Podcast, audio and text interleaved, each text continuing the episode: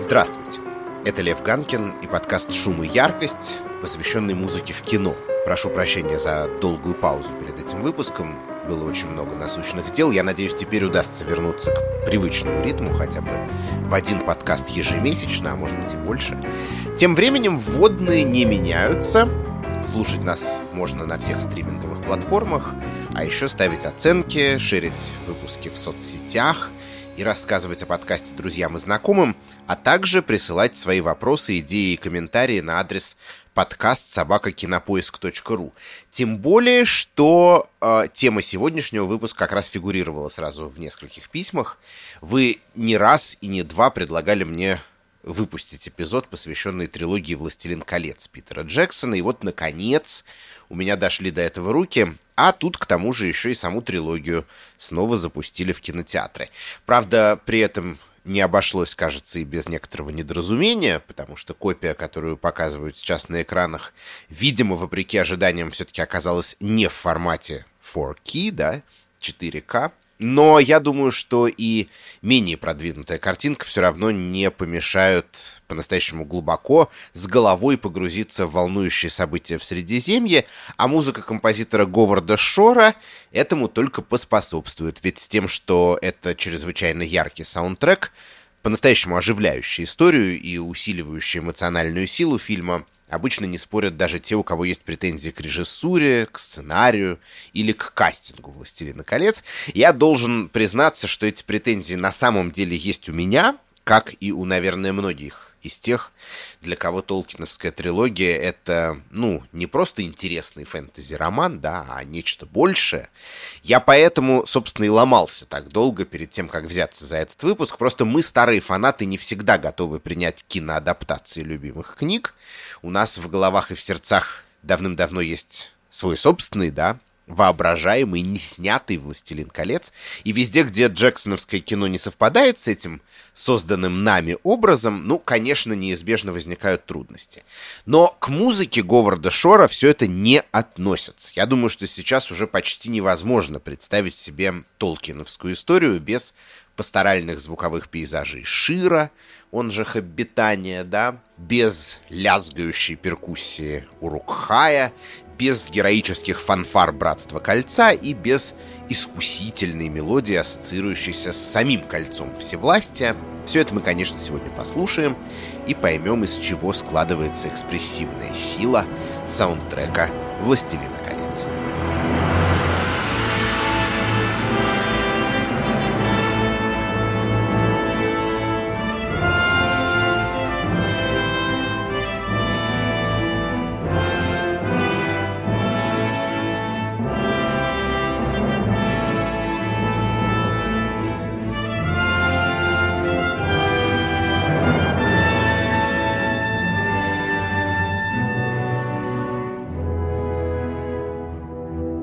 ни странно, у «Властелина колец» на самом деле нет какой-то такой вот одной титульной темы.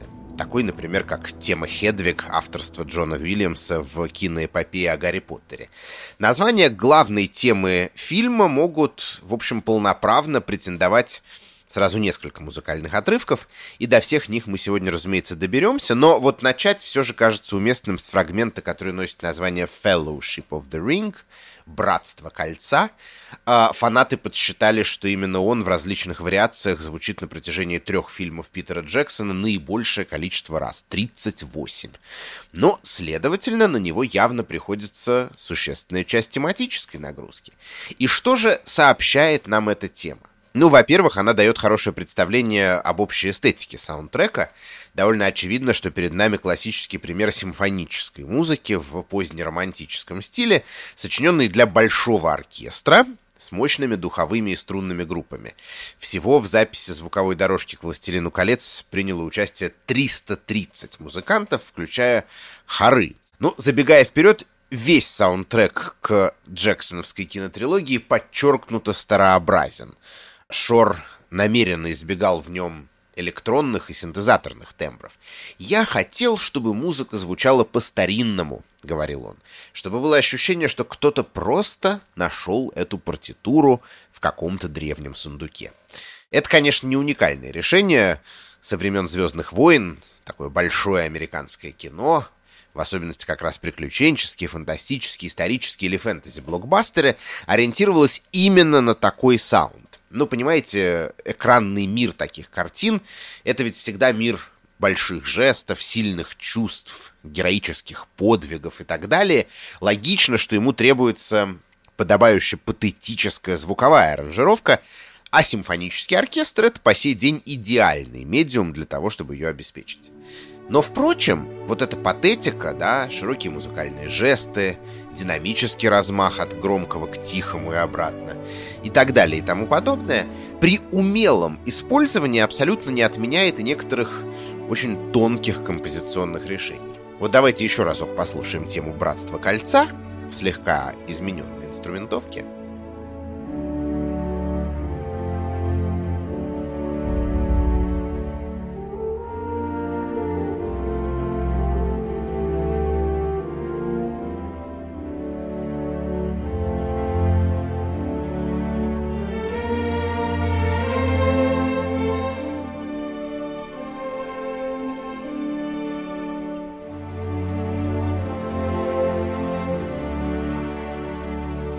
И вот смотрите, какая тут загогулина. Мелодия этой темы, если вы споете или сыграете ее на любом инструменте без аккомпанемента, будет отчетливо тяготеть к минорному ладу.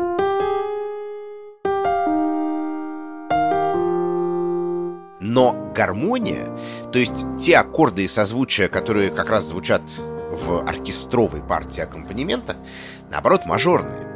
И это придает музыке такую, я бы сказал, амбивалентность, двойственность. С одной стороны, в ней, само собой, есть как бы должный героический пафос. Вспомните финальную битву с силами зла, когда тема начинает звучать после того, как Арагорн говорит «За Фрода». И пестрое войско народов Средиземья бросается в, казалось бы, безнадежную атаку на превосходящую армию Саурона.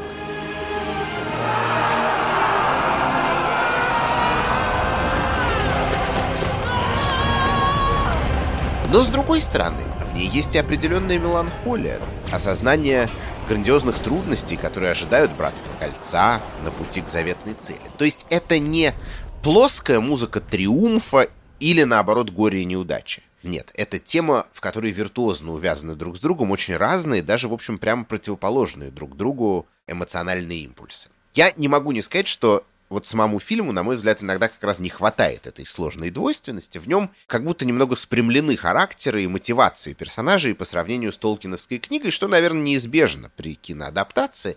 Но как раз весьма характерно, что Говард Шор сочинил львиную долю саундтрека, еще не видя картинки, а наоборот, постоянно сверяясь с литературным первоисточником. Если я работаю над адаптацией романа, как в случае с «Властелином колец», или «Хоббитом», или с Дэвидом Кроненбергом, который сделал несколько адаптаций, «Автокатастрофа», «Обед на Гишом» и так далее, я всегда возвращаюсь к первоисточнику, говорил композитор.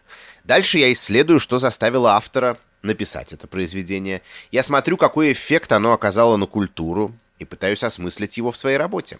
Конец цитаты. Непосредственная же связь между музыкой и изображением на экране, согласно его методу, устанавливается существенно позже, уже после того, как значительная часть звуковой дорожки оказывается сочинена и, вероятно, даже оркестрована. Поэтому то, что саундтрек «Властелину колец» оказывается близок эмоциональной палитре Толкиновской книги, никоим образом не должно нас с вами удивлять.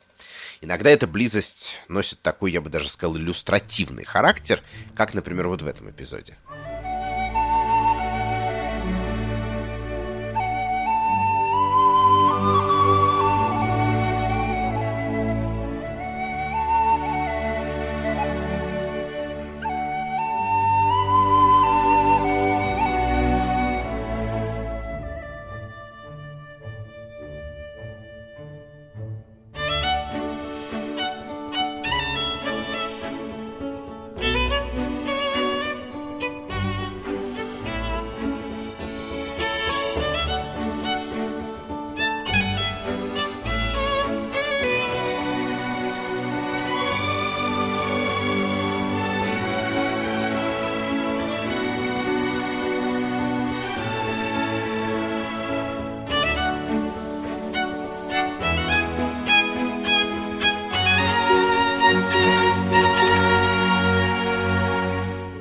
Это фрагмент довольно большого блока музыкального материала, связанного с хоббитами и их жизнью в Шире. Заметим, к слову, что здесь совсем другая звуковая панорама, верно? Вместо тяжеловесного оркестра игривые скрипочки, флейты пана, то есть такие многоствольные инструменты, состоящие из нескольких связанных друг с другом трубочек, свистулек разной длины, вы наверняка их видели, ну и прочие фольклорно коннотированные инструменты. А мелодии чаще базируются не на тональном, а на модальном фундаменте, как опять-таки и подобает народной музыке. Все это коррелирует с тем, как хоббитская музыка описана у Толкина. А этот конкретный фрагмент, как указывает Мэтью Дэвид Янг, автор диссертации о музыке к «Властелину колец», и вовсе кажется своеобразной звуковой реализацией, опять-таки совершенно конкретной цитаты из текста книги. Сидя в трактире «Горцующий пони» в деревне Бри, Фродо вспоминает одну из песен, которую пел его дядя Бильбо, и в которой был следующий куплет. Я цитирую его по переводу Муравьева-Кистяковского. «У конюха была подвыпившая кошка, которая играла на скрипке, вверх и вниз водила она смычком, то издавая высокие звуки, то низкие, то звуча как пила в середине. И вот скрипичная тема Говарда Шора тоже издает то такие слегка песклявые высокие звуки, то мурлычащие низкие. А мелизмы, то есть орнаменты и украшения вокруг некоторых нот, которыми снабжена партия, действительно скрипуча, как пила. Самих песен в фильме «Властелин колец» намного меньше, чем в книге, где уже на протяжении первых нескольких глав, как вы помните, мы получаем, в общем, исчерпывающее представление о хоббитском песенном фольклоре. Но их эстетика, как видите, тем не менее проникает в саундтрек, пусть и в завуалированной инструментальной форме.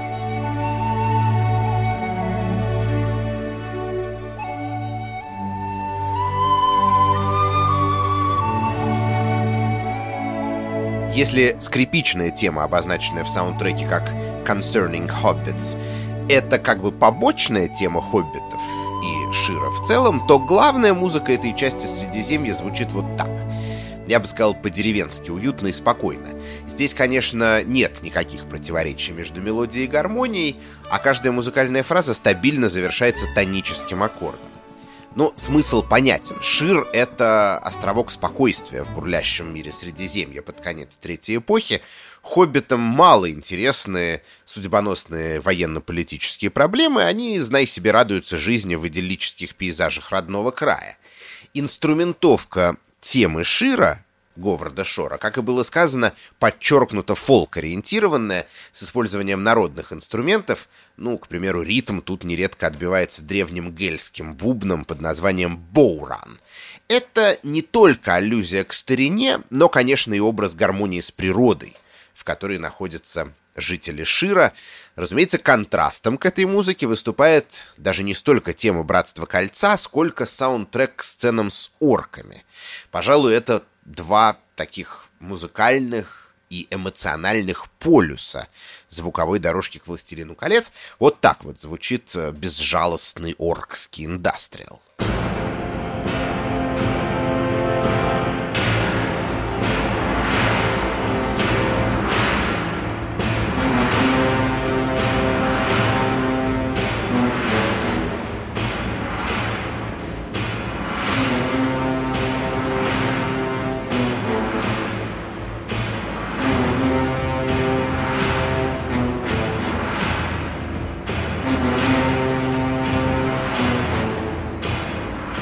Что мы тут имеем, да, ну вот такой неустойчивый размер 5 четвертей, построенный на чередовании двух и трехдольного метра, оглушительные духовые в низком регистре и, главное, неумолимый бит барабанов. Вот звуковой образ орков. Так он выглядит. К слову, саунд перкуссии ударных тут весьма неоднороден. Он складывается из множества составляющих, включая и удары кузнечного молота о наковальню. Такая яркая метафора ненатуральности оркского мира, который весь оказывается продуктом э, технологии, да, ремесла, в отличие от предельно естественной жизни хоббитов. Ну и, соответственно, мы наглядно видим на экране, как на производство оркских армий идут деревья вокруг Изенгарда, что впоследствии, разумеется, приведет к восстанию энтов и падению крепости Сарумана. Экологический водораздел очень важен для Толкина. Шир — райский уголок, обитатели которого уважительно относятся к флоре и фауне родного края, тогда как в мрачных юго-восточных землях природа воспринимается лишь как сырье для амбициозных проектов их властителей. Ну, Мордор и вовсе, да, представляет собой фактически выжженную землю, и музыка Говарда Шора очень ярко фиксирует эту разницу на тембральном уровне.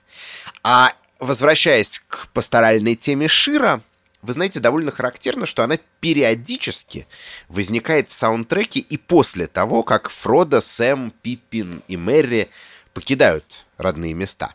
Но делает она это в несколько измененном виде. Собственно, мы уже видели что-то подобное, когда говорили о теме «Братства кольца», видели и слышали. Музыкальный материал в саундтреке Шора не зафиксирован в единых контурах, он подвергается развитию, мутации. И если в дебюте картины основной мелодический голос в теме Шира вела флейта Пана, да, то после того, как Фродо и Сэм отправляются в путь, ту же самую мелодию уже ведет Валторна, инструмент с совсем иными коннотациями. Вот и все. Что все?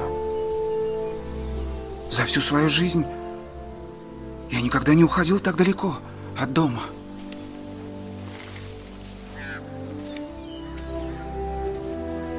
Идем, Сэм.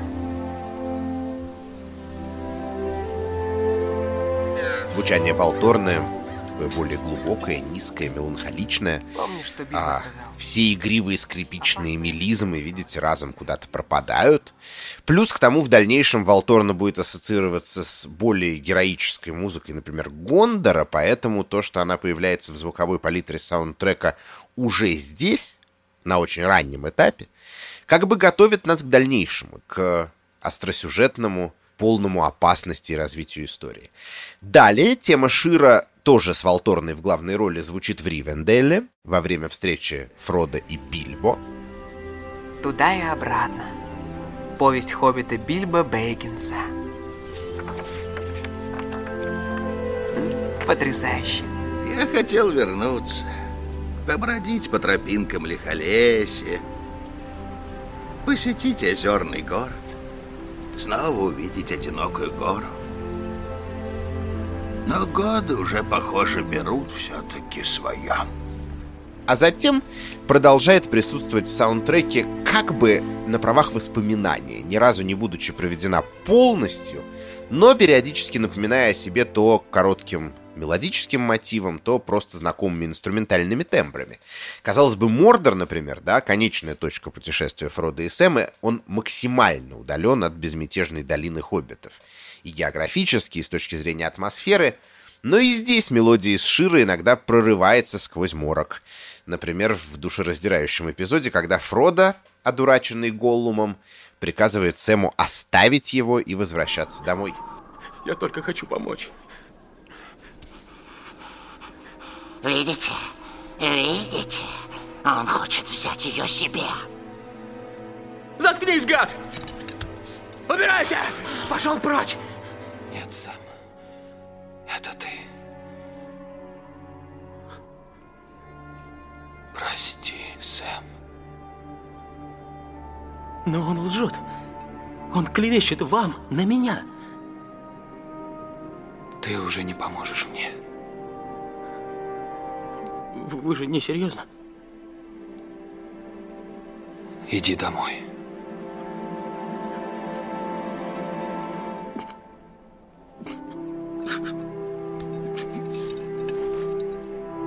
Вот послушайте, как виртуозно все сделано. Сэма отсылают в освояси, да, поэтому тема Шира просто по определению должна здесь как-то прозвучать. Но, разумеется, о беззаботной флейте пана речи быть не может. А кроме того, сам-то Сэм, мягко говоря, не горит желанием покидать Фрода. Наоборот, он чувствует себя преданным. Поэтому мелодия не дается в полном объеме, только первые несколько узнаваемых нот, которые затем мутируют в некую новую музыкальную структуру, уже не обладающую отчетливыми оптимистичными хоббитскими коннотациями. Но, собственно, именно так работает лейтмотивное развитие. Основной прием, на котором построил свой саундтрек к «Властелину колец» Говард Шор. Да, вот, наконец, и прозвучало это судьбоносное слово. Звуковая дорожка Шора к трилогии Питера Джексона — это, можно сказать, такая ультимативная реализация лейтмотивного принципа в киномузыке. Дотошные исследователи насчитали в партитуре композитора более сотни отдельных лейтмотивов. Правда, многие из них не рассмотреть без увеличительного стекла, и мы, конечно, сегодня затрагивать их не станем. В сущности, нотная запись музыки к «Властелину колец» чем-то похожа, знаете, на такое грандиозное тканое полотно, в котором бесконечным разнообразием способов друг с другом переплетаются нити разного цвета и фактуры, при этом каждая нить строго на своем месте, она накрепко привязана к экранному действию. Ничто в саундтреке не происходит случайно. Что же такое лейтмотивная техника? Ну, конечно, она восходит к творчеству Вагнера. Именно этот выдающийся немецкий композитор придумал ее во второй половине XIX века с целью еще прочнее связать сюжет и музыку в своих операх, отличавшихся колоссальным размахом и не менее впечатляющей продолжительностью. И вот чтобы зрители не утеряли нить повествования за три или четыре часа непрерывного пребывания в театре, Вагнер придумал закрепить за главными героями или, возможно, конкретными локациями и ситуациями определенные мелодико-ритмические коды. Звучит, допустим, там какая-нибудь узнаваемая фанфара, и сразу ясно, кто главный герой сцены или в каком месте происходит тот или иной эпизод. Позднеромантическая музыка охотно уцепилась за этот прием и стала активно его использовать, а поскольку композиторы первых десятилетий звукового кино в США, такие как Эрих Корнгольд или Макс Штайнер, были сплошь немецкими или австрийскими иммигрантами-вагнерианцами, видевшими в кинематографе некую более продвинутую форму оперного спектакля, да, лейтмотивный принцип, соответственно, благополучно переехал и в это новое визуально-звуковое искусство. Решив же выполнить музыку к «Властелину колец» преимущественно как раз вот в этом торжественном позднеромантическом стиле, Говард Шор логичным образом воспринял и эту структурную особенность. И не просто воспринял, а, пожалуй, вывел на новый уровень, по крайней мере, в количественном отношении. Доходчивее всего об этом расскажет сам композитор. Я цитирую его по книге Мэтта Шрадера «Создание музыки для кино», кстати, переведенной и изданной в том числе и на русском языке. Книга Толкина «Властелин колец» очень запутанная, говорит Шор. Толкину понадобилось 14 лет, чтобы написать ее, и это считается одним из самых полных миров фэнтези, который когда-либо создавался. Поэтому чтобы написать музыку к такому фильму, нужно создать зеркальное отражение его работы. В музыке используются темы и лейтмотивы, все благодаря работе Вагнера, который в XIX веке показал нам, как можно использовать музыку, чтобы описывать персонажей, места, культуры и объекты. И это помогает нам следить за историей. Когда Арагорн держит определенный меч в фильме, и вы слышите определенный мотив, вы можете связать этот мотив с культурой эльфов, вы понимаете, кем этот меч был создан. И это помогает вам понять взаимоотношения в истории. Конец цитаты. Ну, что тут скажешь? Конечно, с мечом Арагорна и эльфами это такой пример, ну, все-таки требующий от нас чрезвычайной внимательности при просмотре фильма. Но есть и другие, куда более явные. Вот вслушайтесь, скажем, вот в эту тему.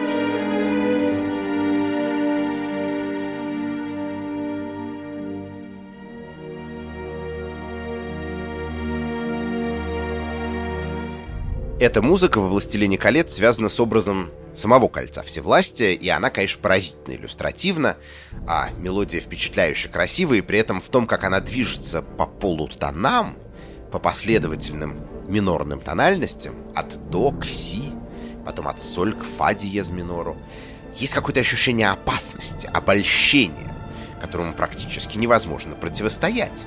Такой музыкой, наверное, Факир мог бы гипнотизировать кобру. Ну и, разумеется, все это неспроста, да? Мы знаем о том, как кольцо подчиняет себе его носителя и какая действительно невероятная сила в нем заключена. Теперь послушаем вот такой отрывок.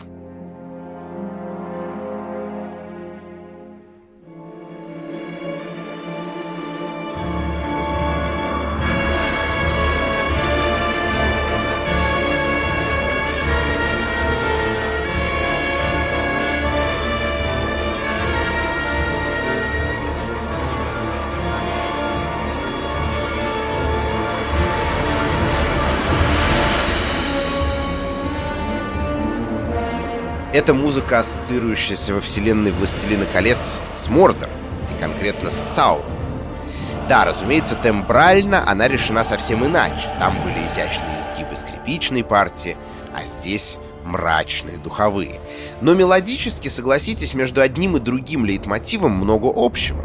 И то самое хроматическое движение туда-сюда по полутонам, и нисходящий ход в концовке музыкальной фразы на квинту теме Кольца и на терцию в теме Саурона. Это опять-таки абсолютно не случайно. Как говорит Гэндальф Фродо, Кольцо — это и есть Саурон.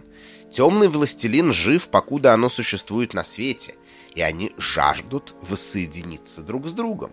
Ну и вот темы Говарда Шора весьма тонко, но убедительно подчеркивают эту связь уже на уровне музыкальной нотации. В остальном же если рассматривать лейтмотивы в «Властелине колец», то, вероятно, нужно прежде всего отметить вот что. Шор не часто озвучивает конкретных героев, что вполне объяснимо, их очень много. И они нередко действуют сообща. Поэтому попытка одновременно проводить ну, к примеру, 9 разных тем, когда 9 участников Братства Кольца сражаются с противниками в море, неминуемо означала бы неразборчивость каждого отдельного лейтмотива. Вместо этого композитор предпочитает рисовать свои звуковые картины более широкими мазками. Так, например, свой музыкальный образ есть у каждого народа в Толкиновской саге, или даже, точнее говоря, у каждого государства. Вот, к примеру, таинственная тема эльфийского Лориана.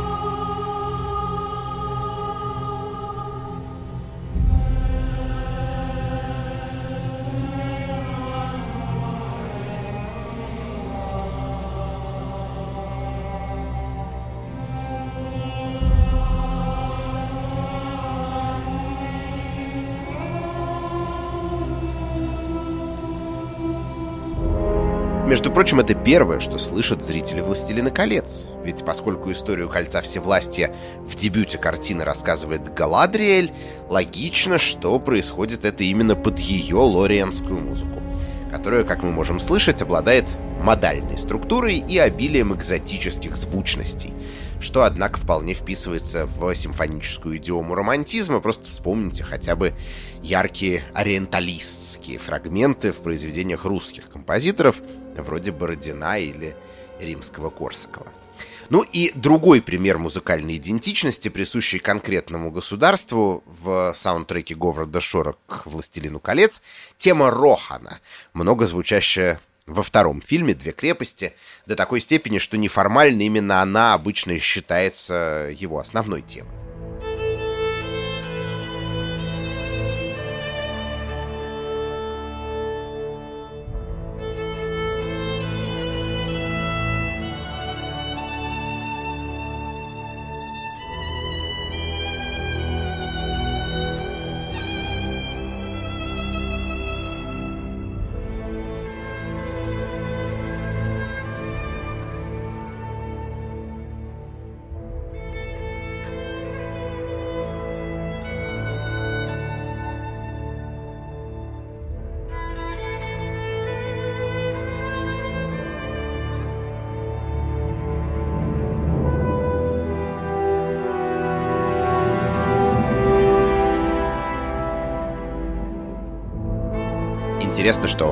Случае с Широм, основную мелодическую линию здесь ведет скрипка, но не абы какая, а так называемая хардингфелле или скрипка хардангера. Экзотическая норвежская разновидность инструмента чуть меньшего размера. Вот таких приземистых, храбрых, но, возможно, чуть простоватых рохиррим, жителей Рохана, сравнивают с викингами. Поэтому выбор лидирующего инструмента может объясняться именно этой популярной коннотацией. Ну а кроме того, у этого народа особые отношения с лошадьми, поэтому симптоматично, что их мелодия стартует с очень яркой ритмоформулы «та-да-дам». Два коротких звука и один длинный. Восходящий, вероятно, к увертюре Вильгельма Теллера, Россини этот ритмический паттерн часто ассоциируется с лошадиным галопом и вообще темой верховой езды. Содержащей его музыкой, например, нередко озвучиваются погони в ковбойских фильмах.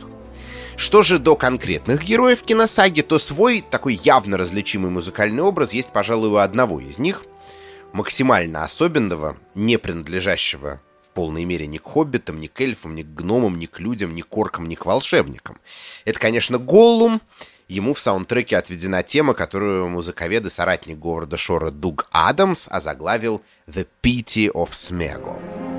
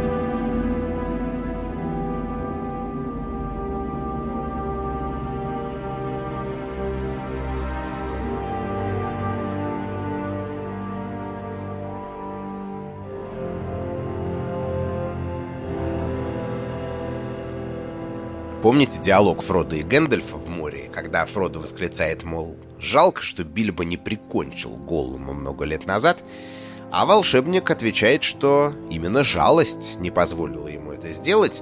И вот господствующая толкиновская эмоция в адрес Голлума — это именно жалость, сострадание, пусть и смешанные с брезгливой неприязнью. В каком-то смысле этот персонаж не виноват в том, что сделало с ним кольцо. И музыка Говарда Шора скорбно движущаяся здесь по терциям, хорошо схватывает эти чувства, в ней совсем нет раздражения, только сожаление и грусть. Я решил ближе к концу сегодняшнего выпуска включить именно этот трек еще по одной причине. Дело в том, что, как знают все, кто смотрел «Властелина колец», каждый из фильмов трилогии завершается песней, сопровождающей финальные титры. Это тоже такое общее место кассового кинематографа. Песня в саундтреке запоминается зрителям, дает шанс на дополнительную оскаровскую номинацию и вообще, я бы сказал, расширяет эстетический посыл фильма. Но интересно, как именно у Питера Джексона сделаны эти песни. Первая из них из концовки к «Братству кольца» сочинена ирландской певицей Эннией. Выбор артистки, я уверен, объясняется в том числе географически. Да? Мы говорили о том, что культура хоббитов во многом сделана по образу и подобию всяческой гельской старины. А вот во втором и третьем фильмах заключительные композиции в исполнении, соответственно, Эмилианы Таррини и Энни Леннокс прямо основаны на инструментальных темах, ранее звучавших в картинах. И первоисточник песни Таррини из «Двух крепостей» — это как раз та самая тема Голлума, которую мы только что слышали. Просто здесь в ней появляется дополнительная и довольно яркая вокальная партия. Сама песня так и называется «Gollum Song», несомненно намекая на важнейшую роль, которую этот персонаж сыграет в дальнейшем развитии событий. Я думаю, ею мы сегодня и подытожим подкаст, но перед этим, по традиции, я поблагодарю тех, кто помогал мне его делать. Звукорежиссера Алексея Пономарева, редактора Даулета Жанайдарова и продюсера Женю Молодцову. Слушайте «Шум и яркость» и до скорой встречи!